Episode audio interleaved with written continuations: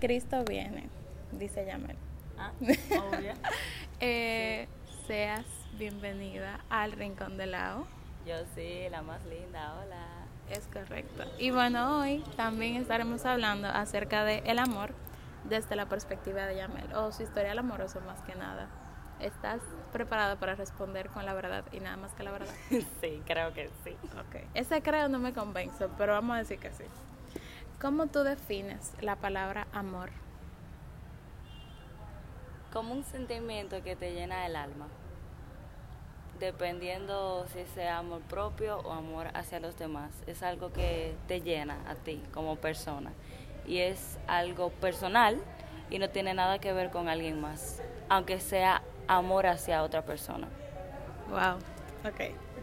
Eh, muy buena definición. ¿Tú te has enamorado? Sí. Sí, sí, sí. Es lindo. En parte. Porque enamorarse como tal sí, pero dependiendo de la persona, porque hay muchas cosas que influyen eh, si son personas que se parecen, si tienen muchos desacuerdos. Y aunque uno esté enamorado, esas cosas pueden ser más importantes que el mismo amor y pueden destruirlo y destruirte. Es correcto. De que basado en hechos reales. Ay, Pueden verla en. Netflix. Eh, ¿Actualmente tú estás enamorada o te gusta alguien? Sí, sí, sí, sí. Qué lindo. Qué lindo. No voy a decir nada. Joan, escucha este podcast. Este- este- ese podcast. Po- Posca, este posca, un marcador, tú sabes. ¿Qué es lo más loco que has hecho por amor? Ay, Diga, ¿cuál de todas cosas? Ay, yo no sé. No lo sé, en verdad. Bueno, en lo personal, yo no soy una persona muy romántica. Entonces, demostrar afecto puede ser algo loco, porque yo usualmente no lo hago. Entonces, puede ser eso una. Eh, ¿Le has roto el corazón a alguien? Sí, creo que sí. ¿A propósito o sin darte cuenta? Bueno, en una ocasión una persona estaba enamorada de mí y yo no de ella, entonces supongo que eso no fue a propósito porque no siempre los amores tienen que ser correspondidos.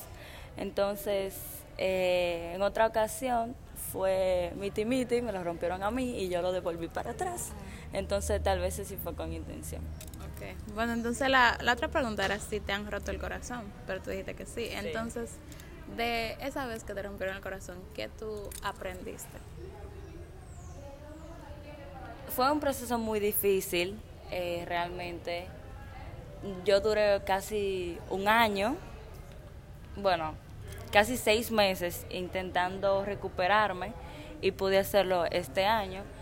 ¿Y que yo aprendí? Aprendí que yo no puedo vivir para una persona, yo tengo que vivir 100% para mí y si alguien se aleja, qué triste, qué mal que ya no esté, pero si tu destino era irte, que te vaya bien y que ya en lo personal no me afecte porque lo que fuimos se quedan los recuerdos y lo que yo soy en mi futuro y no tiene que ver contigo y por eso yo no tengo que que vivir todo el día llorando por una persona que ya no está.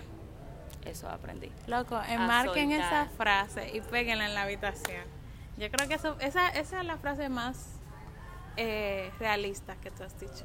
Yo aprendí a soltar porque si nos quedamos apegados a una persona nunca vamos a poder avanzar porque vamos a vivir en qué está haciendo esta, esa persona, si está con alguien, eh, si salió, si no salió, si está bien.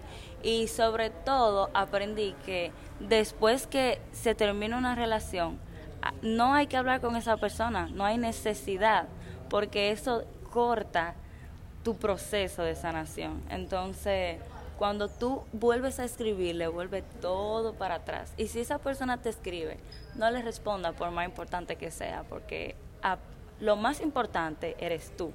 Y si esa persona te escribe para interrumpir tu proceso, no hay por qué responder. Eh, ¿Tú le tienes miedo a amar o a entregarte a otra persona después de que te rompieron el corazón? No, no todos son iguales, no todo el mundo es igual. Y como yo sé que yo cometo errores, sé que la otra persona puede hacerlo y como yo sé remediarlo, sé que la otra persona puede hacerlo también. Entonces, no, yo siempre he sido abierta a cualquier persona que esté dispuesto a quererme. Ah, qué romántico. Cada vez que tú dices algo, yo pienso, como en todo lo que tú estás diciendo, porque, no sé, en fin. Eh, ¿Qué canción describe tu historial amoroso? Puede ser actual o todo lo que te ha pasado. Eh, hay una que es, ¿cómo se llama? Es de Chris LeBron. Triste, es muy cringe. Es muy cringe, da mucho cringe, pero es como que me identifica y se llama Desde mis ojos.